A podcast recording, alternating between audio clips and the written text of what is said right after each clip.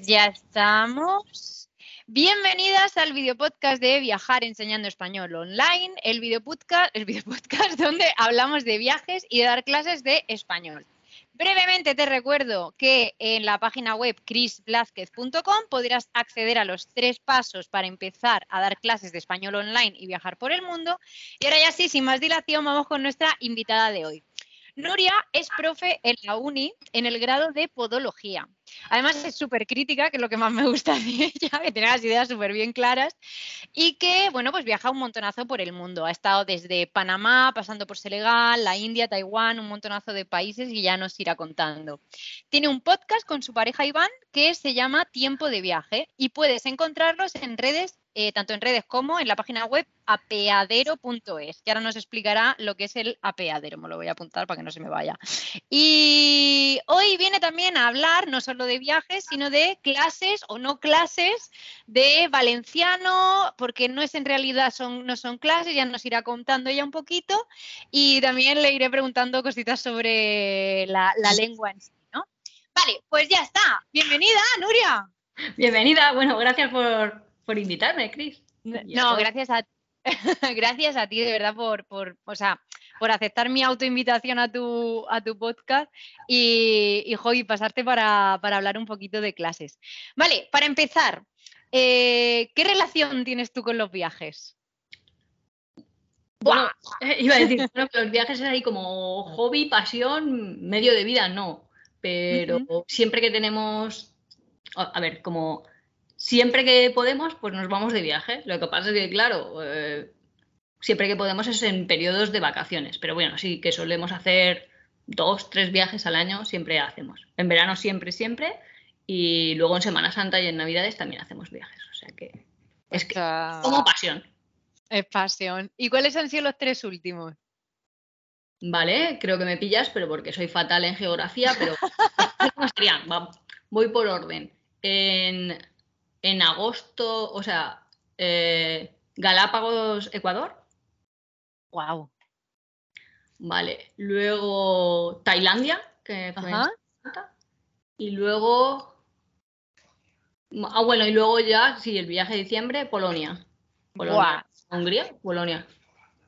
Polonia, Polonia, Amsterdam fue este año. Justo. qué chulo.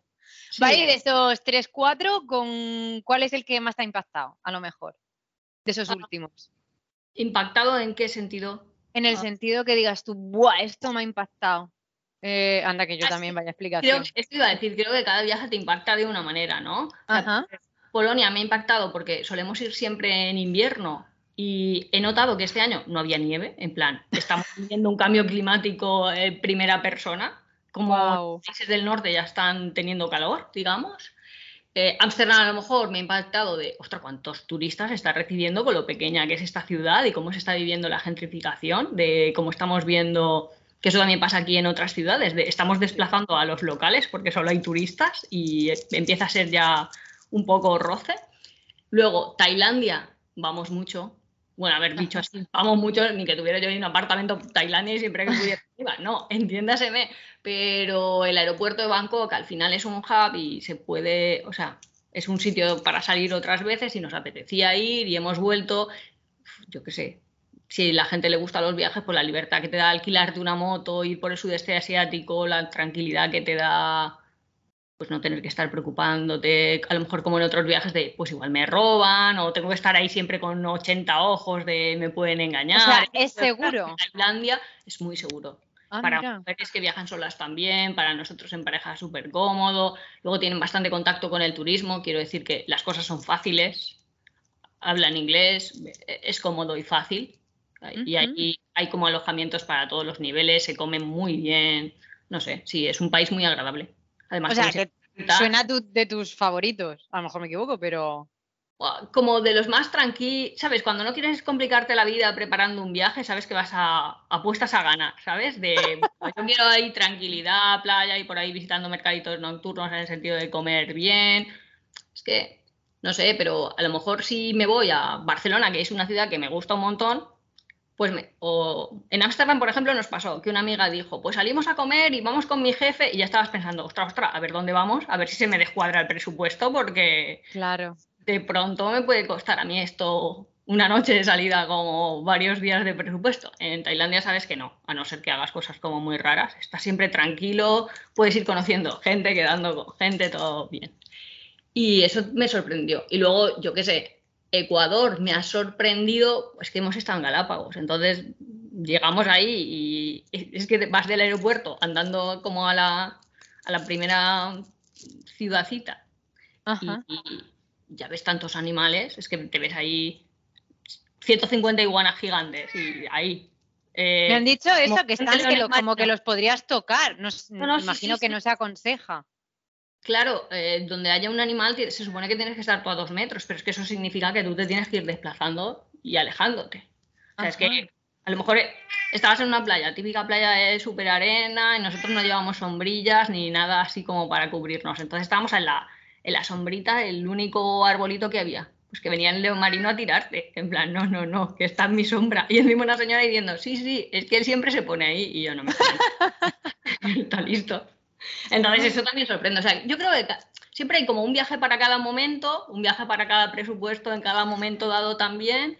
Y no sé, es que así de, ¿qué es lo que más te ha sorprendido? Pues, pues no sé. No, oye, yo es que hace poco hablé con uno de mis mejores amigos que había estado en Galápagos y me decía, es que están, o sea, lo que tú has dicho, es que están ahí, es que eres tú el que está en su espacio. Eh, pero bueno, también me contaba que mm, como que se ha, bueno, imagino que, lo has vivido tú también, como que se ha comercializado mucho, quizás que está como sobreexplotado, que a lo mejor la cara negativa, imagino.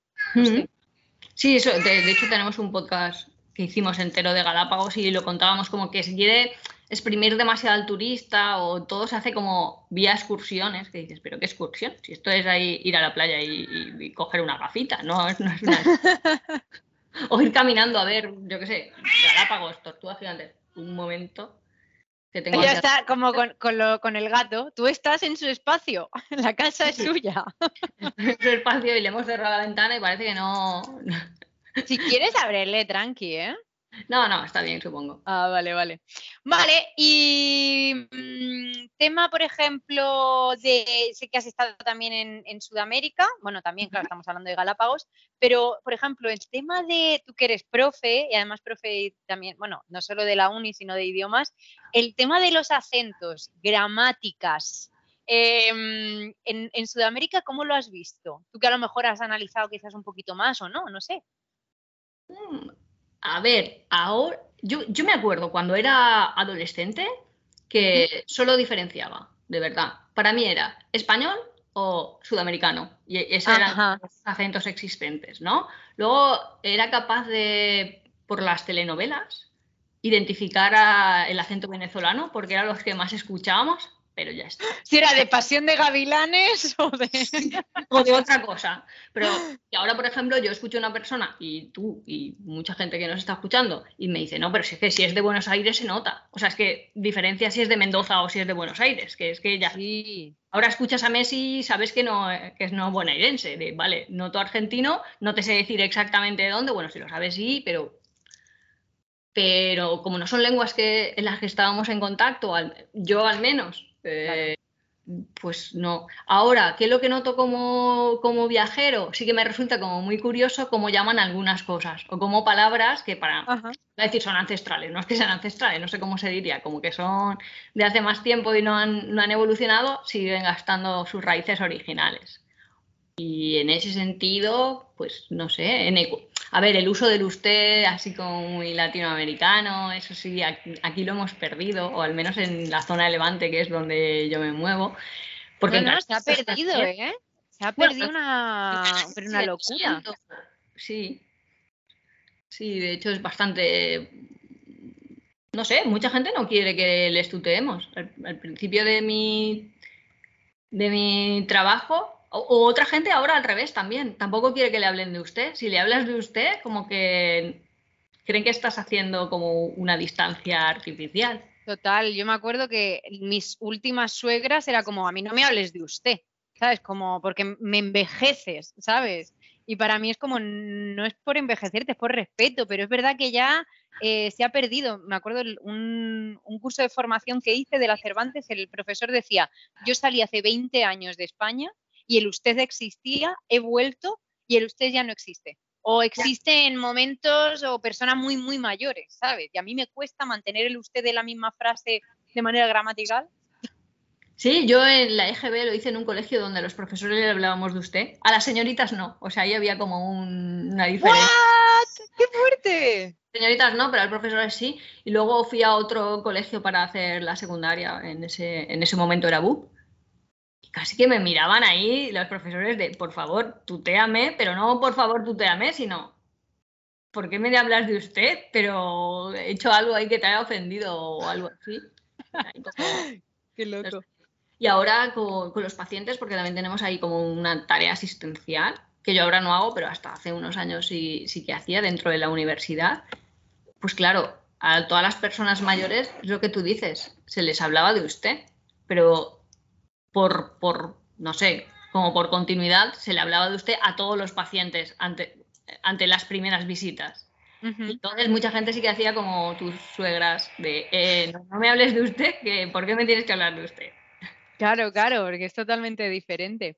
Y, en Estados Unidos, por ejemplo, ¿tú escuchabas esa diversidad de, distintos países o había como un español latino? ¿O, qué, cuáles fueron las impresiones que te llevaste en Estados Unidos? A ver, en Estados Unidos directamente lo que sorprende, bueno, primero que hay personas estadounidenses que sí que han estudiado el español como segunda lengua, entonces ellos lo hablan.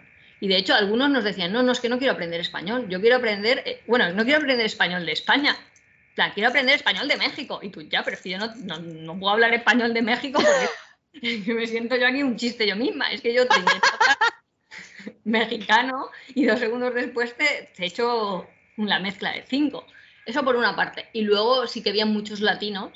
O sea, por ejemplo, es que estábamos a lo mejor en Nueva York diciendo, pues es aquí, no, no es por aquí, o algo así, eh, Iván y yo hablando, y alguien nos respondía en español, que dices, no, si a mí lo que me gusta de viajar a otros sitios es que nadie, nadie me entiende. Y nosotros que hablamos valenciano, pues todavía menos, pero siempre, siempre te entiende alguien, ¿no? Entonces también tienes que tener cuidado cuando vas de viaje, que tú te crees que hablas un idioma, que digo, me encantaría hablar, yo qué sé, una lengua súper minoritaria. En ese sentido, quien Euskera, tía.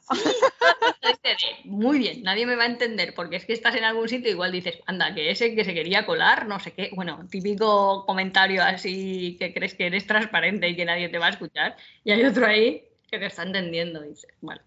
En Estados Unidos, pues eso, hay, hay mucha. Hay, sí, el español es una, es una lengua bastante viva.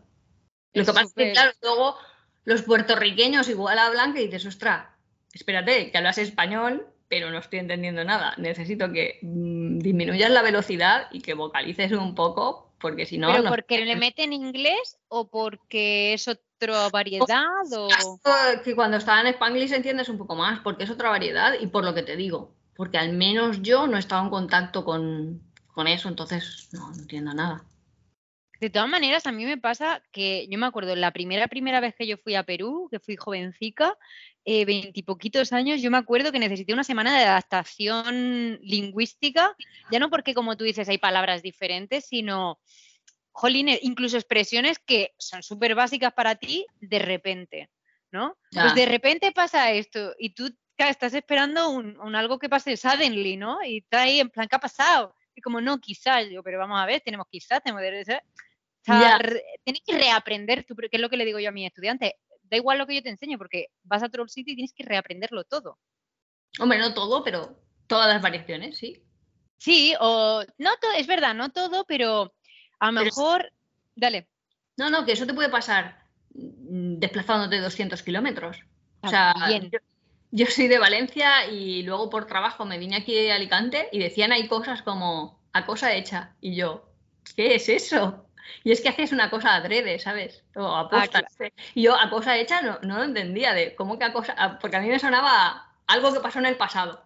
Y vale. Algo que voy a hacer porque tú lo quieres. Y yo, ah, vale, no entendía tu expresión.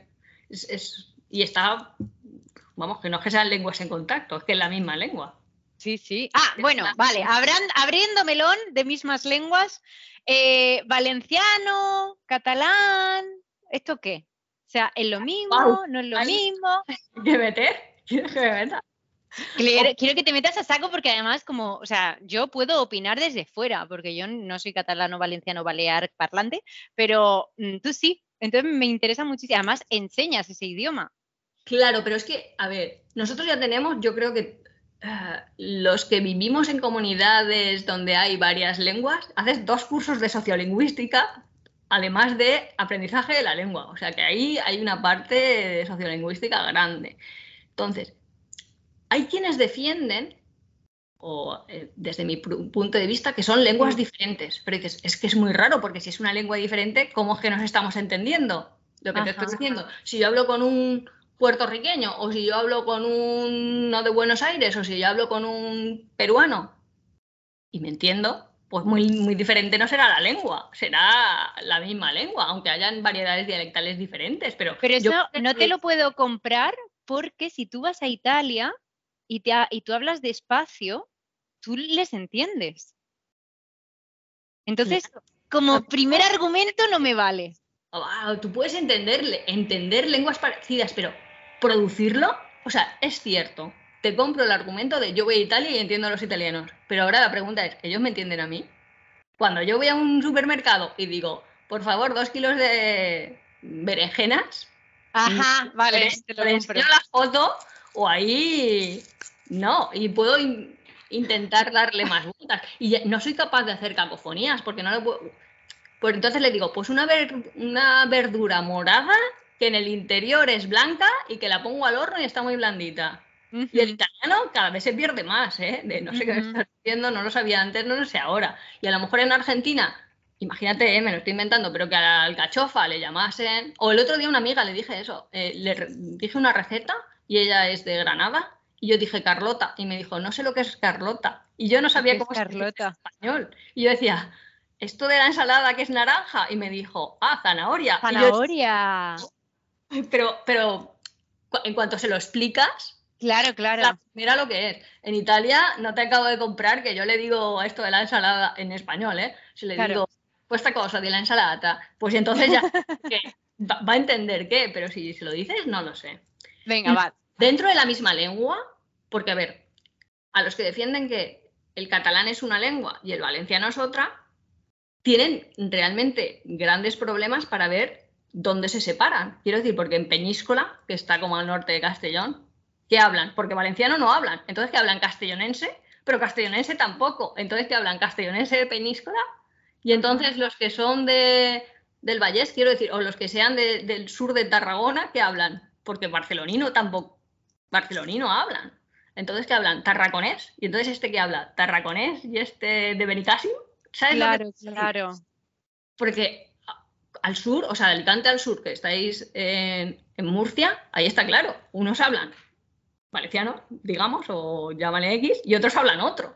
Pero no está como se va difuminando como si fuese un color que se va mezclando, que realmente es un poco pues el cromatismo de una lengua, cómo se ha ido cambiando, que no ves. Tú ves un arco iris, sabes realmente que hay colores diferentes, pero dices, ostras, si quisiera recorrer el arco iris y ver punto por punto, ¿dónde, dónde se cambia?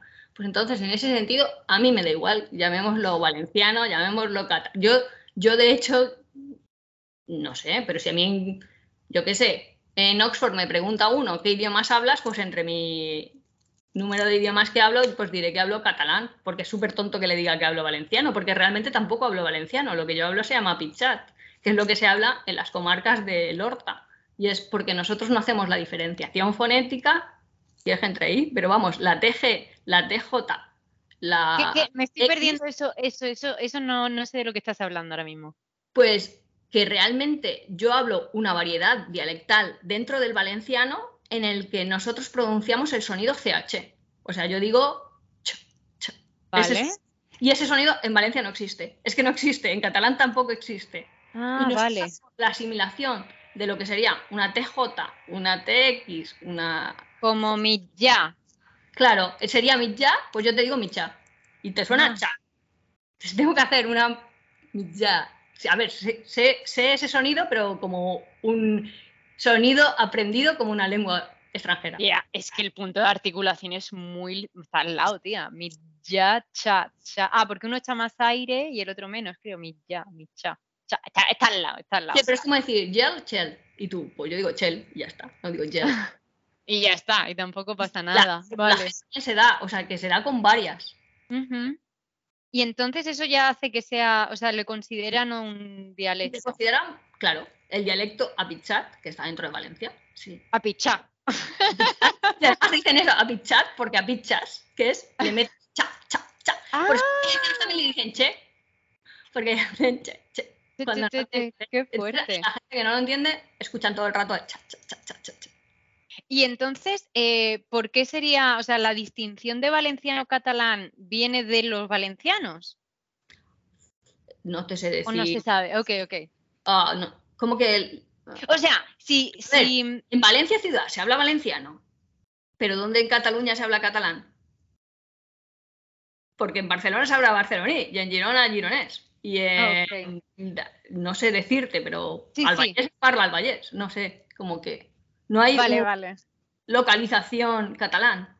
Por eso catalán es nombre de la lengua. Lo que pasa es que como además la comunidad autónoma es catalana, pues sí que hay ahí conflicto porque hay gente que puede acabar pensando que si un valenciano o yo que soy de Burjasot digo que hablo catalán, eso significa que van a venir aquí los de la Generalitat catalana, voy a tener que pagar impuestos a la Generalitat catalana, me van a venir con la bandera, me van a cambiar mi bandera mi, de todo, y ya no voy a poder celebrar las fallas y voy a tener que hacer castells ahí de personas, una subida al salado. No sé, como que va a haber una imposición cultural más allá de la propia lengua.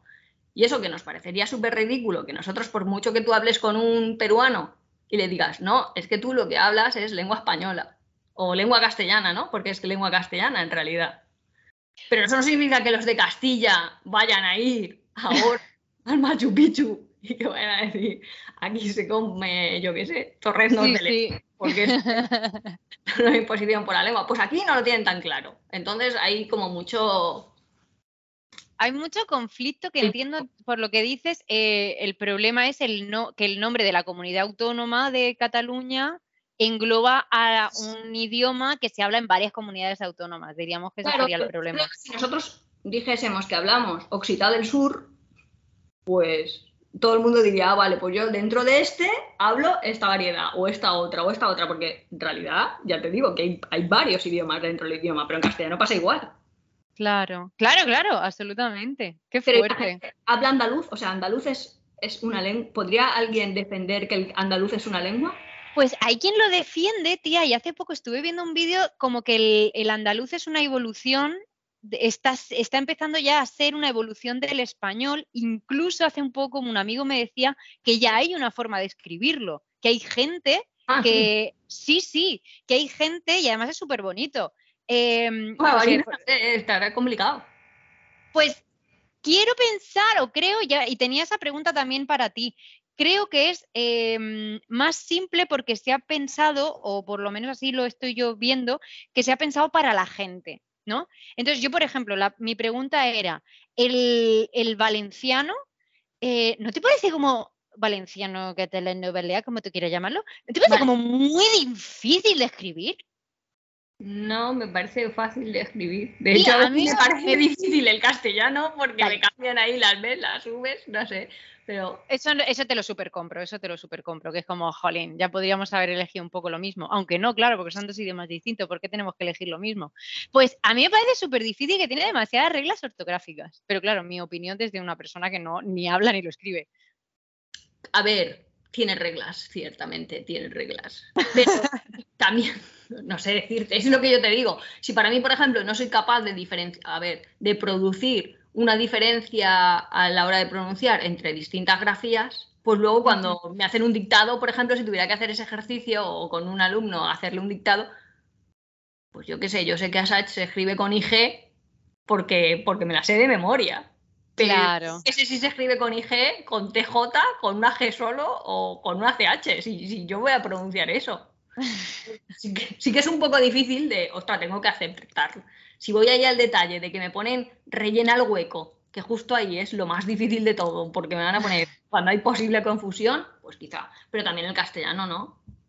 Eh, sí, sí, sí, absolutamente. Yo tengo un problemón con, bueno, en Murcia somos bastante leístas eh, y tengo un problema muy gordo con ex. O sea, por ejemplo, examen, a ver, es una de esas básicas que sabes que es con X, pero hay otras que no sé si son con S o con X, o sea, no sé si es excepción o excepción. Ah, me pasa un montón, yo de esas tengo un montón, un montón, un montón. Y obviamente BSV. Sí, de los viajes eh, en, Sudamérica, ahora en Ecuador también. Veíamos en las, a lo mejor en las pizarras o cuando había algo escrito, eh, fallos ortográficos con la S y con la C también. Claro, obviamente. Y es porque ellos no lo Es que no, no te sé decir. Ah, yo qué sé. Pues es que no sé, pero. Ceviche. Ceviche. bueno, eso es de pero. Sí, y te escribían con S y tú, o con Z, y tú, ¿cómo? ¿Cómo? Es que yo pensaba que era con S, porque yo el ceviche no lo conocía hasta que llegué a Perú y la gente me decía ceviche y yo cuando escribía, escribía ceviche. Ya.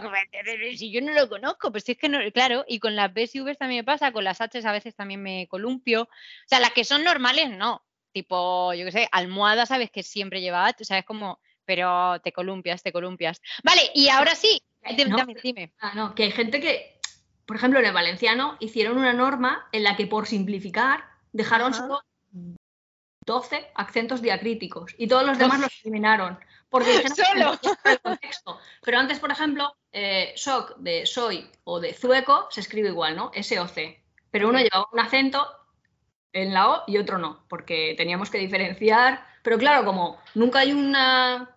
A ver, no hay una frase en la que no vayas a saber por el contexto si está diciendo yo soy o tengo un zueco o un zueco. No son palabras que estén muy en contacto, ¿no? Pues entonces dijeron, quitamos el diacrítico de ahí. Entonces, claro, ahora los que somos un poco mayores, en los exámenes de nivel tenemos problemas porque han disminuido el número de, variaciones. Quiero decir, de veces en las que permiten que el acento diacrítico exista. Pero, y eso no es como, por, ejemplo, con solo, el solo con tilde de solamente, lo que ha hecho la RAI, que a mí me parece muy bien, porque todo lo que sea simplificar. ¿Ah? ¿Acepta ambos o qué? Claro, acepta ambos, aunque recomienda sin tilde. Que yo creo que es claro porque es como de aquí a X tiempo la regla será que no lleva tilde, pero como estamos en ese momento, ¿no? Como tú dices, el matiz del arco iris, estamos en ese punto en el que no es ni rojo ni amarillo, que es naranja, pues te lo dejamos que lo hagas. Que a mí eso me parece muy guay. Sí, pues no, yo creo que aquí, al menos a nivel examen, porque claro, una cosa, y eso también pasa en castellano, y en español, y pasa en todas las lenguas una cosa es como el nivel normativo de la lengua y otra cosa es el nivel de calle de la lengua. Y hay una diferencia gigante. ¿Y qué enseñáis vosotros? Bueno, y ahora nos explicas, pones un contexto eh, de qué, haces tú y nos explicas cuál enseñas. Vale, vale. Eh, una función de voluntariado lingüístico. Eh, haces pares de personas que hablan una lengua que está en minoría, que se cree que es una lengua en peligro, o al menos en minoría, con personas que quieren aprender esa lengua. En nuestro caso, el valenciano catalán balear ¿qué dices tú. Entonces, porque se produce un fenómeno cuando hay dos lenguas en un mismo territorio que llamamos disglosia, ¿no? Que es que, por ejemplo, si yo voy a un supermercado, aunque yo hablo valenciano sin saber si la tendera va a hablar valenciano o no, le hablamos castellano. O sea, hay una lengua perfectamente predominante que hace que la otra cada vez sea menos escuchada. Y eso hace que los nuevos hablantes pues tengan dificultades. Si una persona es nuevo hablante, como por ejemplo mi pareja lingüística, que ahora es un italiano que ha venido a hacer su programa de postdoctorado, pero que quiere aprender por razones familiares, porque se ha casado con una chica de aquí, valenciano, pues le resulta muy difícil porque dice, ¿cómo voy a hablar valenciano? Pues que bien, me he ido a vivir a Alicante o aprenderé valenciano de una vez por todas. Pues no puedo hablar todo el mundo habla castellano. Entonces, ¿qué es lo que hacen? Pues intentas poner en contacto a la persona con la lengua, hablando lo máximo posible. Entonces hay distintos niveles. Si lo único que quieres es hablar a nivel comunicación, pues a ver, le corriges, pero sobre todo temas de vocabulario, no lo que me estabas diciendo tú antes de, ostra, y la grafía exactamente, porque claro, también cuando una persona está aprendiendo, cuando todos nosotros estamos aprendiendo, sea una lengua, sea cualquier cosa, lo peor que nos puede pasar es que nos frustremos o que nos creamos que sea súper difícil porque dejas de aprender. Total. Y, además, con estas cosas, que sí que es verdad que son lenguas bastante parecidas, porque el chico es un poco lo que tú dices, que solo hablando italiano despacito ya lo vas a entender. Sí, pero él sí habla español, ¿no? Sí, ah, vale, vale. también, sí, también habla francés y también habla inglés, o sea que ya está ahí como... Generalmente la gente que quiere aprender idiomas en su edad adulta eh, suelen ser políglotas y en esa parte también es bastante cómodo, porque yo creo que enseñarle una lengua a un políglota es mucho más fácil, ¿sabes? Porque nos vamos entendiendo de eh, esto es como no sé qué, esto es como no sé cuánto, tiene más herramientas. Pero básicamente hablas con personas, ya está. Pero te sientes, o sea, tú vas como... Café conversa, ¿eh? O sea, café conversa significa conversación con un café, tal cual, conversación con un café. Eh, a ver, no es que me tomo un café con un desconocido y le voy a decir, por favor, háblame en tu nuevo idioma. Se van preparando pues unidades de vocabulario. Es que va a depender un poco del nivel en el que estás. Pero desde vocabulario básico o trabajamos vocabulario, pues eso, vocabulario de un centro comercial. Pues ahí fichas de vocabulario del centro comercial, trabajas. ¿Con la dan o qué? Sí, el voluntariado hace, claro, o sea, la tal lo tiene todo desarrollado. Quiero decir, eso, a ver, que llevará estos siglos haciéndose. Las personas adultas aprenden un idioma por adquisición. Entonces, la parte léxica, pues la tienen que trabajar antes de meterse en detalles gramaticales. Entonces, sí, o no la dan, intentamos buscar. Y luego también...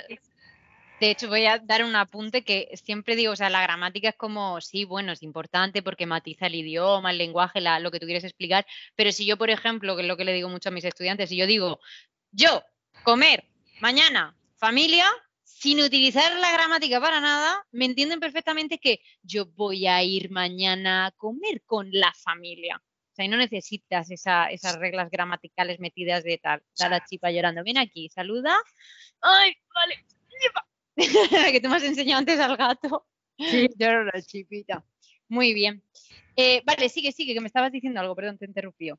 No, no, que va, o sea, eh, a nivel de comunicación, pues hablar. Intentamos potenciar todo lo que es producción, que eso creo que lo hacemos fatal nosotros como sociedad cuando hemos aprendido inglés. Quiero decir que yo me ah, sí. he ido a EGB, tú has ido a EGB, bueno, no sé si a primaria, pero vamos, que nos entendemos como la producción. O sea, yo escribir, yo hablar, ¿esto cuándo va a pasar? No que esté ahí como un profesor contándote reglas o... o Totalmente innecesario, tío. Bueno, en inglés es que pasa raro, porque la producción de nosotros hablar no pasa, pero nosotros escuchar tampoco. Y eso es... que es que hay como... Aquí mezcla un poco. Pero bueno, eh, es cierto que a nivel de aprendizaje de una lengua como segundo idioma, eh, es más fácil entenderlo. De hecho, el vocabulario que se maneja a nivel comprensión, a mí me pasa con el castellano también, o sea, nos pasa con todo. Entiendes mucho más de lo que eres capaz de decir. De hecho, por eso por eso no gusta leer libros cuando están bien escritos, ¿no? O escritores que dices, guau. A mí a veces, no sé, incluso, vamos, a, escuchas un cantautor, yo escucho a Ismael Serrano, que digo, jope, es que ha dicho exactamente los viajes traen a otros vistiendo nuestras ropas. Es que ha dicho lo que yo estoy aquí media hora en el contándote cómo me he sentido después de un viaje en una frase. Y dices, ostras. Qué bonito es el lenguaje. pero yo qué sé, yo que soy de ciencia, sabes que no, no mi aproximación a la lengua ha sido así como como por venirme a, un sitio donde mi lengua principal no la podía hablar y entonces tener más ganas de desarrollarla y hacer el voluntariado o buscar a gente que sí que la hablase o todo eso. ¿Cómo que no podías hablarla? O sea, tú, tú eres de en casas eh, valenciano parlante, entiendo, ¿no? Sí. Bueno, vale. espera, porque esto pasa un montón en nosotros. O sea, yo hablo valenciano con mi padre, castellano con mi madre. Ah, oh, ¿por qué? porque mi madre habla castellano y todo el mundo a ella se dirige en castellano. Y también es de Valencia, ¿eh? O sea, pero que estos son, es que aquí son lenguas en pero eso pasa muchísimo. Pero eh, porque tus abuelos no le hablaban a ella en valenciano. No, porque sus, abuelos, sus padres, que son mi abuela y mi abuelo, eh, e-, eran de fuera. O sea, su padre uno era andaluz, una era maña, o sea, de Teruel. Entonces ella... ¿Y se le diría charnega a charnego? Ah, sí, se le, se le diría charnego a mis abuelos. Sí, sí. Okay, Pero Entonces, que a mi madre también, ¿eh? Porque tampoco hablaba valenciano. Claro, vale, claro. Y entonces tú a tu padre le hablas valenciano y a tu madre eh, español, castellano, lo que sí. ¿vale? Pero yo sí hablaba valenciano, hice mi primera carrera, estudiaba en la universidad en valenciano. También es verdad que tú aunque te apuntes a la línea en valenciano, llega un momento, sobre todo en los cursos superiores, donde ya no desdoblan grupos, con lo cual habla lo que habla el profesor y generalmente es castellano. Pero bueno. Aunque sea en línea valenciana. Por ejemplo, yo estudié física y luego hice una especialización, la primera carrera, eh, hice una especialización, digamos, y era como teórica. Pues cuando vas a cuarto y a quinto, que pues yo qué sé, teoría clásica de campos, pues eso solo hay en castellano. Aunque tú marques ahí que la quieres en valenciano, es que va a decir, para 16 que estáis en la clase no voy a dar dos veces con seis tíos y luego con 12 la clase dos veces. Entonces eras normalmente solo en valenciano. Pero y luego, tú la buscabas en valenciano, o sea, tú querías que fuese valenciano, ¿no? Sí, sí. pero por mucho que quieras, igual no te la dan. Pero te puede pasar en, una, en la Universidad de Valencia, al menos, te puede pasar en una dirección o en otra. Puede ah, que la quiera en castellano y ahí sea una clase muy minoritaria y solo se ve en valenciano. Ajá, ok. Cuando, en los primeros cursos desdoblan, significa base en castellano o base en la línea valenciana, pero luego ya eh, eh, hay una, digamos. ¿Y cómo, se, ¿Y cómo conviven esas dos? Esa, en, las universidades, me explico. Hay gente que es en plan, em, es que no hablo, o tanto por un lado como por otro. A ver, tú imagínate que tú te hubieras apuntado a la Universidad de Valencia a hacer tus estudios de pedagogía Sí. ¡Qué cabrona! ¿Vale? Eh, perdón, es que, pero vamos a poner paréntesis. Es que ella ha dicho podología, digo, te preguntaban si era lo de los niños. Y dice, ¿qué? Digo, es que yo hice el primer cuatri de, pedagogía y a mí me preguntaban que si era lo de los pies. Luego, como no me gustaba la pregunta, me pasé a educación infantil. No, mentira, mentira. Vale, entonces sí, dime. Pues tú apuntas a la universidad. Tú vas a primero y entonces en primero hay un montón de gente que entra un poco tu caso también, pues entras y no todo el mundo que entra a una carrera acaba la carrera, sobre todo en nuestra época. Ahora ya yo creo que van ahí piloto automático de yo entro aquí, no me va a gustar, pero yo carrera y máster.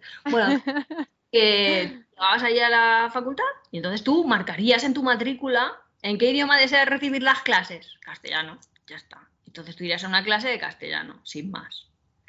Lo que te digo es que primero, segundo y tercero, que es antes, cuando había licenciaturas, el primer ciclo, va a haber desdoblamiento. Pero segundo ciclo, cuarto y quinto de especialidad que había antes, va a ser en el idioma que sea la clase. Entonces, normalmente sería en castellano, pero algunos no. Si un profesor, yo qué sé, yo en el instituto, por ejemplo, yo estudiaba en castellano en mi instituto, pero mi profesor de filosofía solo hablaba valenciano, pues solo hablaba valenciano. Y si la gente era súper anti y no lo sabía, pues ya decía, yo te hablo más despacio. Tú puedes responder y contestar como quieras, pero el idioma en el que un profesor habla a día de hoy, y esto puede cambiar porque han habido cambios de gobierno hace poco, eh, un, funcionario público en un lugar donde hay dos lenguas cooficiales, es que son cooficiales, puede hablar en el que le dé la gana. O sea, que tú puedes ir al médico y que te hable solo en valenciano, perfectamente. Claro, pero tiene que saber las dos, ¿no? Para o no. Sí, sí, tú tienes eh, el, el derecho de expresarte en la que tú quieras y él tiene el derecho y el deber de entender ambas. Vale, guay. Y, y, tú notas, o en Valencia se nota como ese rifirrafe, porque yo lo que noto en Murcia es mucho odio, mucho no, muchísimo y mucha catalano-lingüística y socialfobia. Sí, ¿no? Muchísima. Y allí en Valencia, en propio lo que es comunidad valenciana también. Yo creo que más. ¿Por qué? Por lo que te digo. Porque hay gente que se cree que si no van a venir los catalanes como si fueran los vikingos, o no sé, como si fuera Asterix y Obelix y fueran por ahí a colonizar, a, cambiar a la gente, no lo sé. ¿Pero eso es mediático o cuál es el origen de ese mm. eh, miedo? Ah, no, te sabría decir. Creo que es irracional y que va pasando ahí como de padres a hijos, no lo sé. Luego hay gente que tiene rabia porque tiene rabia. O sea, a ver, hay gente que es que se niega a aprender porque se cree cosas como, a ver, que tu hijo pase cuatro horas a la semana aprendiendo valenciano, aunque no lo vayan a usar nunca, no lo entienden como están adquiriendo una segunda lengua o una lengua extranjera y esto le va a dar herramientas para luego poder aprender cualquier otra, porque como te van a estar enseñando lo que decíamos antes, de léxico, gramática, eh, ¿cómo se dice? Nosotros llamamos flexión verbal, desinencias verbales. ¿Y eso qué es?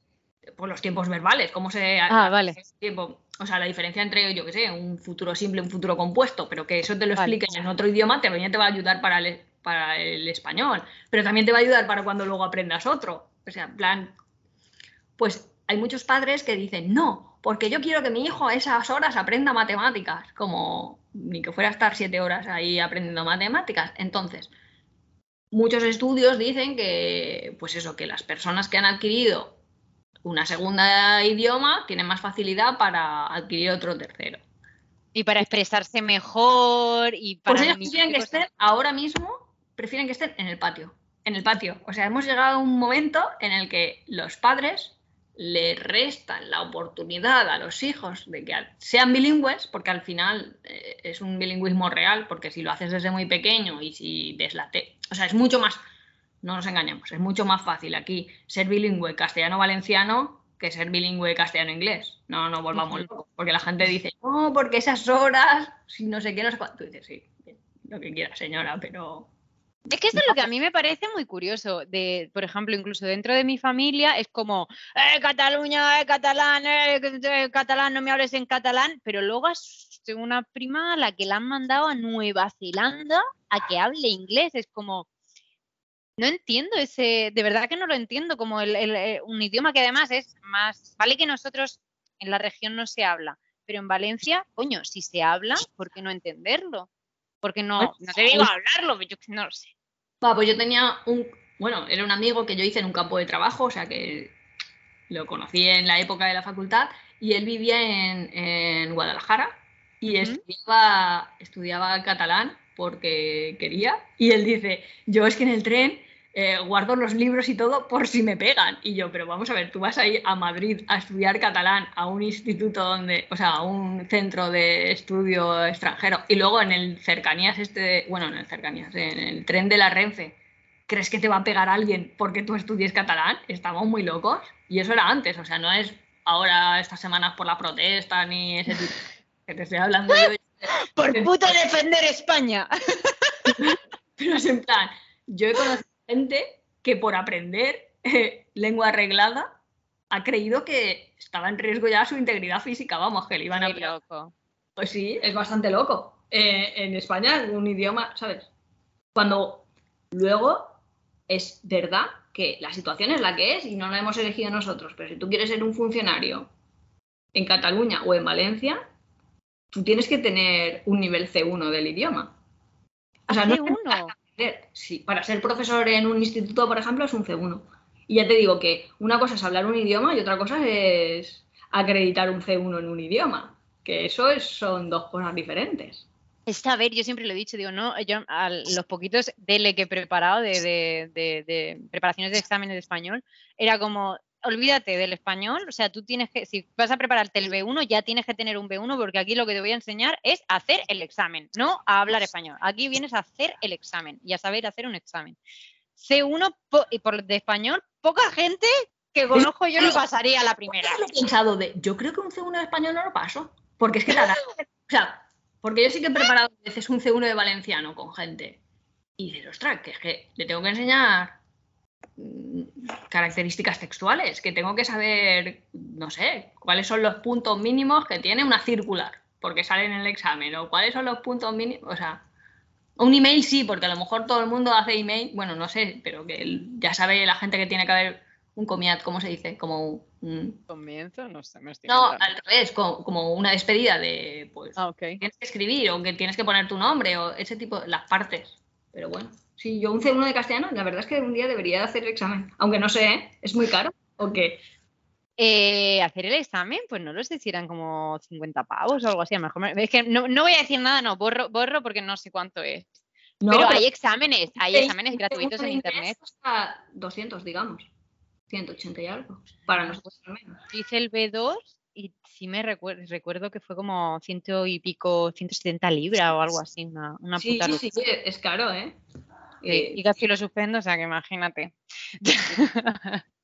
Em, vale. ¿Tienes eh, dificultades para enseñar ciertas partes del valenciano al chico este, italiano? ¿Hay algo, algo pues que le cueste en concreto? No, no, sé muy bien cuál es la, A lo mejor, por ejemplo, a nivel gramatical. No, a nivel gramatical no. Creo que lo que más le cuesta a la gente es entender lo que decíamos, expresiones propias, que son diferentes, como listado de, de expresiones. Pues eso es más difícil. Pero, ya está, lo, lo, demás es como... Eh, ¿Hay mucha, mucha diferencia a nivel de gramática entre el español y el castellano?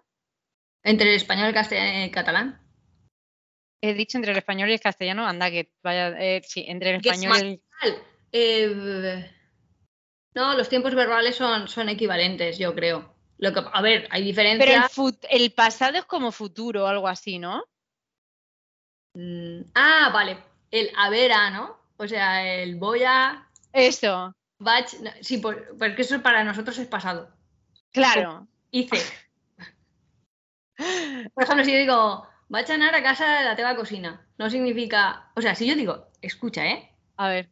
Vaig anar a casa de la teva cocina, lo que siga, ¿vale? Es diferente que diga vaig a anar.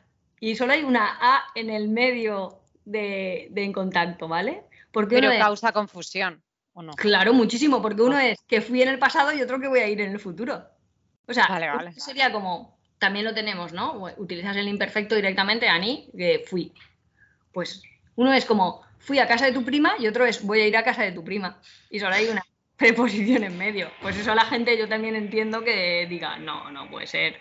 Por eso el normativo ese, ese tiempo se ha quitado. En plan, la gente lo usa en la calle, pero no, no gastes ese tiempo porque eso Ah, pero la gente sí lo usa y lo han quitado. O sea, claro, vas a ganar no se puede decir. Es decir, no puedes hacer el, equivalente a voy a ir, tienes que decir iré. O no puedes decir el equivalente de fui. O sea, el fui sí que lo puedes decir, pero en perifrástico, el perifrástico no. es demasiado corta. Qué fuerte, qué fuerte. Vaya tela. Em, y ¿Tú utilizas, por ejemplo, eh, tus viajes eh, para... Bueno, es que claro, yo esta, esta pregunta la tenía hecha eh, pensando que habías dado clases. Pero bueno, yo, por ejemplo, utilizo muchas cosas de mis clases, de anécdotas y todo eso, para hablar en, español. ¿Tú utilizas, yo qué sé, cositas que te hayan ido pasando en viajes para hablar con el muchacho este? A ver, que este año tengo a este y ya tengo a dos más, quiero decir. Ah, vale. también tengo más. Sí, sí. Lo vale, vale. La gente es española. Vale, vale. pues supongo. No, no sé Claro, es que mi pregunta era más rollo, utilizas la gramática del no sé qué, pero me ha salido por el culo, me ha salido fatal. Nuriadas, nuriadas sí que tienes que utilizar. A ver, sí, pero es que las nuriadas son malas, o sea, a la gente normal, por a ver, Nuriadas es el equivalente a poner un Mr. Bean en tu vida y que de pronto se apropie de tu cuerpo y, ya está. ¿Qué son las Nuriadas? Pues esta mezcla entre ser una persona normal, ser Bridget Jones y Mr. Bean. Así. Clumsy, que diría un inglés. O sea, no solo es que te tropiezas, es que es más cosas. Además, te quedas a enredar tú y dices, no, ¿por qué? Porque me pasan estas cosas. ¿Pero es por torpe o por despistada o por...? O por suerte. Por rápido yo creo que es a veces también, pero por torpe también, ¿eh? O sea, sí. y por tener cero capacidad de orientación espacial, ¿sabes? Que a lo mejor, pues con mis alumnos tenemos que hacer prácticas mucho, pues con camillas o con cosas así. Pues yo me creo que va a caber y claro, no cabe. Entonces voy a como chocándome la gente que ya se habría dado cuenta cuando estaba viniendo de lejos que no iba a caber ahí de de una persona y haciendo fuerzas o se le cae todo encima o yo qué sé, así que dices, pero esta mujer, esta es la profesora, ¿qué está haciendo? que un años pues es normal que no tenga muy claro cómo es cómo son los volúmenes, pero hay una persona que se supone que es un, un adulto independiente no sé. Un adulto independiente. No sé, pero muchas nuriadas. Esta semana tenía un grupo de prácticas y también viene una alumna toda feliz y dice, ¿podemos hacer una tutoría? Y yo, ¿vale? O sea, cuando ya hemos acabado, ¿vale? La práctica bien. Entonces me enseña un trabajo y yo estaba así, así, así. Y luego le digo, la tenemos que hacer otro día porque no me he traído las gafas, ¿sabes? Nada de... O yo qué sé, eh, algunas nuriadas son por boomer, ¿sabes? De, ya me empiezo a hacer mayor y, lo que hacía siempre para las prácticas, como esta eh, pues creía que iba a tardar más tiempo del tiempo que teníamos. Entonces, pues para ayudarles, he hecho un documento y entonces he repartido. Cuando vienen a prácticas tienes como 25 alumnos, que, o sea que son grupos así, talleres, más a manositos y todo muy bien. Entonces llego yo toda feliz, les reparto el documento y digo, necesito que lo leáis para asegurarme que esto ya lo hemos tratado, en plan, te puedo preguntar sobre esto, esto es como material que hemos tratado, sí. que tardáis dos minutos. Entonces reparto yo los folios y veo que una se levanta y lo tira a la basura y yo, pero ¿qué? ¿Por qué tiras al folio a la basura si acaba de venir yo de hacer fotocopias? Y dice, no, es que me he hecho una foto. O sea, ellos cogen el, el folio o lo que sea, se hacen una foto, cogen tu folio y dices, esto no lo quiero yo para nada. Es una tontería que ha hecho esta mujer, ¿sabes? Y dices, ostras, ha habido aquí un cambio para como... un asesino de un asesino de árboles. Bueno pero tampoco que se lo me lo diera para que se lo repartiera al día siguiente a otro grupo. No no no ya. Pues es como ostras creo que llevo demasiados años dando clase y la gente ha empezado a cambiar. Esa evolución. Claro, claro. ¿De qué, qué, es exactamente lo que tú das? Dices que eres profe eh, del grado de podología y qué, cuáles serían tus prácticas. No, pues esta vez es como, bueno, se llama la asignatura Podología Física, entonces dan, pues como así para el más media, eh, métodos físicos, como la fisioterapia, pero en región de pie-tobillo. Entonces, pero pues, físico de físico, no de físico del espacio. No, físico de espacio estaría genial. vendajes, vendajes, maniobras de exploración, ese tipo de cosas. ¿Y qué tal? ¿Llama la atención eso o qué? Debería ir más, quiero decir. Pero es optativa. no, es, es, una troncal.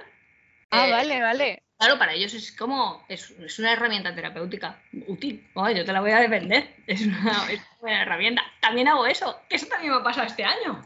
Primera vez, yo siempre llego, ¿vale? Eh, hago la presentación de una asignatura tercero de la facultad, ¿eh? no niños de la guardería que igual los pobres no están un poco desorientados. Me presento, soy tal, mi despacho está tal, siempre en valenciano, ¿vale? Pasa, ya te digo, pasan normalmente 30 segundos, o sea, no he dicho qué días son las tutorías y ya alguien me ha dicho, lo puedes decir en español o no te estoy entendiendo en español. Pues este año te lo prometo, llevo 18 minutos hablando, ya comienzo, bla, bla. Y digo, pero ¿me estáis entendiendo? Porque ya te... antes nunca había podido hablar un minuto, ¿sabes? Como si fue. Si alguien me hubiera estado grabando, es como 40 segundos de presentación y alguien ya te dice que yo soy de Murcia o que yo soy, que no te estoy entendiendo. Que... Pero tú, ellos, ¿eso es, opción de valenciano? No, no. Eh, en la universidad donde trabajo ahora eh, no hay desdoblamiento de grupos.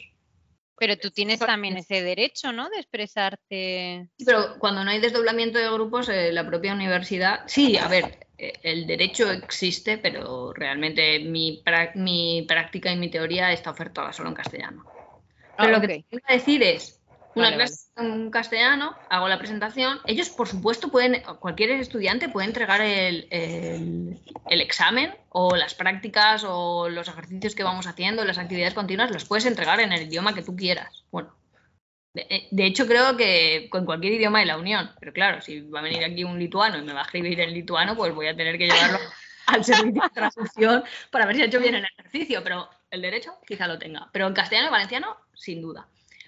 O sea, espera, espera, esto es muy interesante. Entonces, si la universidad, yo estoy en el, o sea, estoy en el desdoblamiento de valenciano porque me apetece escuchar las clases en valenciano, pero yo puedo escribir en español. Sí. Ah, qué guay. Sí, sí, sí. que va solo a escuchar, por así decirlo, ¿no? Sí. Claro, sí, sí, sí. No, no es que sea obligatorio ni que. Vale, vale vale, perdona, te, he cortado. Entonces, eh, hoy... lo hace porque, porque se siente más cómodo a lo mejor, o sobre todo al principio, o, siempre. Sí, lo puedes hacer. Qué guay.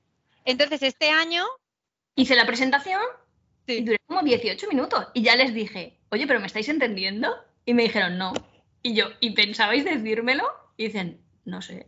Y yo, ostras, me ha cambiado. O sea, el nuevo paradigma, o sea, el nuevo perfil de alumno es personas que tienen 20 años, van a tercero de la universidad, le estás hablando, no lo están entendiendo y tampoco lo van a decir.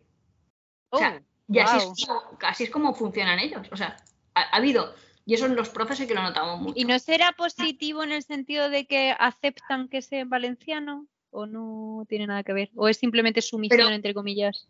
No lo sé. A ver, que sería perfecto. No, a ver, que, es perfecto. Que de hecho, ahora muchos alumnos son valenciano parlantes y a mí me hablan en valenciano. Y de hecho, hacen la pregunta y hacemos la contestación y la hacemos como dual. O sea, primero lo dicen y alguien pregunta, eh, no lo he entendido, porque tenemos otros que a lo mejor son de Canarias. Claro. Lo hace sí, no, no hay ningún problema. Lo que pasa es que, de hecho, el otro día un chico sí que me lo dijo, porque estamos haciendo una tutoría grupal y estábamos hablando todos en valenciano, de hecho, y luego de pronto dijeron, uy, es que Pedro no entiende valenciano. Y dijo él, no, pero lo estoy intentando y alguna palabra he entendido. Y entonces lo volvimos a contar todo como en castellano y dijo, ah, pues he entendido más palabras de las que creía. Y Fíjate. ah, pues, pues bien. Y, y, él fue el que dijo, es que como nunca escucho, como no tengo la oportunidad de... Lo que estabas contando antes del súper, ¿no? Claro. Eso también se da. Gente, pero porque hay gente que le gusta escuchar otros idiomas y hay gente que no le gusta escuchar otros idiomas. Hay gente, yo creo, que le gusta escuchar otros idiomas y luego hay gente intransigente. ¿Sabes?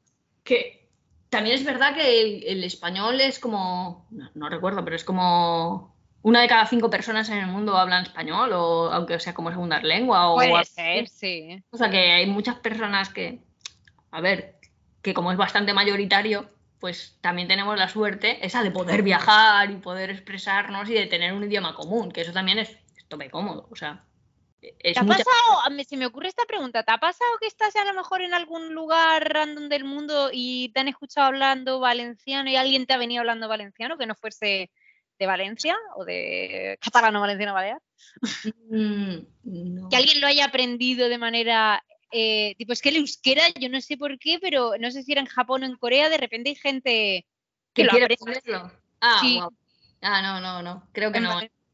A ver, seguro que hay personas que, a ver, en Suiza, por ejemplo, hay personas que sí que me han dicho, ah, pues yo estudio catalán. Ah, pues estupendo, tú estudias. Fíjate. Pero te lo dicen ahí como, como en, francés, a lo mejor, no te lo llevas a decir ahí.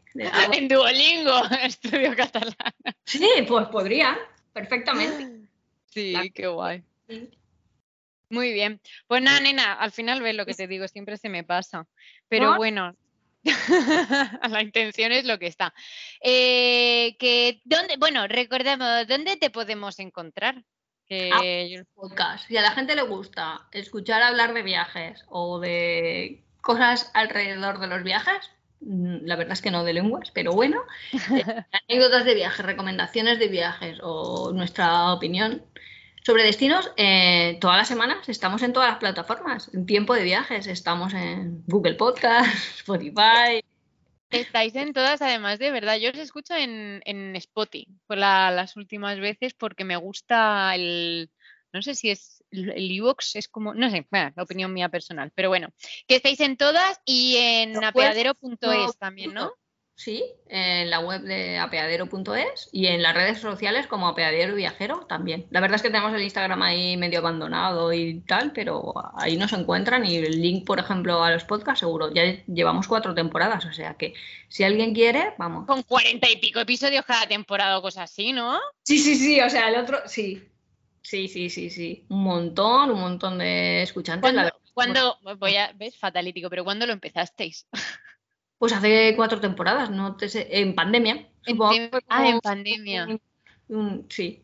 ¿De aburrimiento o qué? No, no diría que de aburrimiento. Lo empezamos así como un proyecto de qué tal si nos grabamos o si vamos recordando viajes. Es que como no nos dejaban viajar, solo te quedaba recordarlo.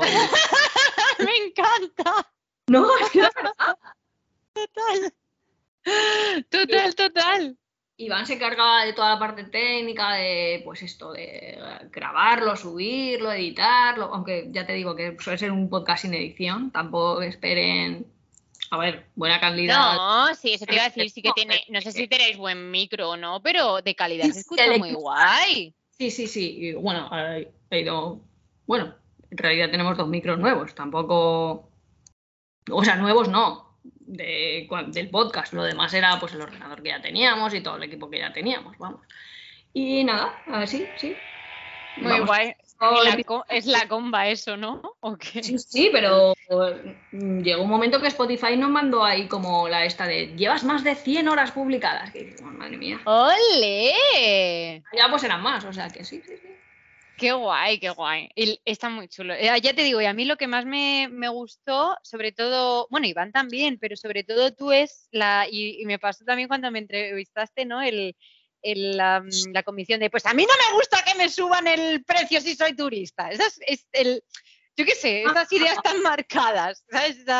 a mí oh. me, cuesta mucho posicionarme, por ejemplo, el otro día me lo decía la psicóloga, dice, pero ¿por qué?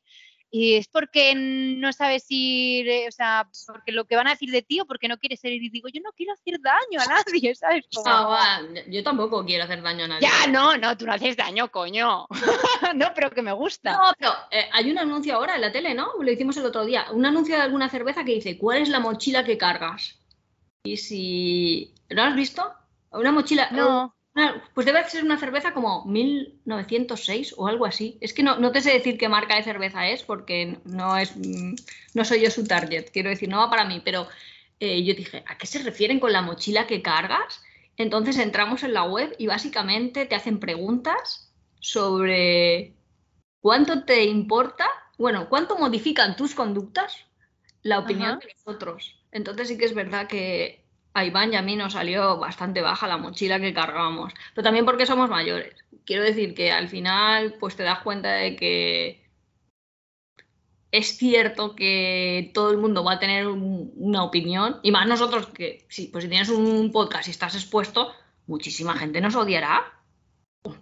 O, no soportará, porque somos muy directos. No, pero si Eso te decir odiar, odiar no porque vuestros comentarios no son, no, son de, no, no es eso. No, no, pero que al final dices, bueno, vale, pues si yo estoy diciendo que en Galápagos me siento que las excursiones son muy caras, o en el capítulo que hemos hecho hoy, no entiendo, en serio, es que decían, la gente se gasta en Tailandia en nueve días, es que no me acuerdo cuándo era, pero era como, es que te lo voy a decir y va a estar mal, pero en plan, una pareja se iba de vacaciones 10 días y se gastaba 8.000 euros, que decías, pero 8.000 euros, pero ¿quién se gasta eso? Es que eso está fuera en Tailandia.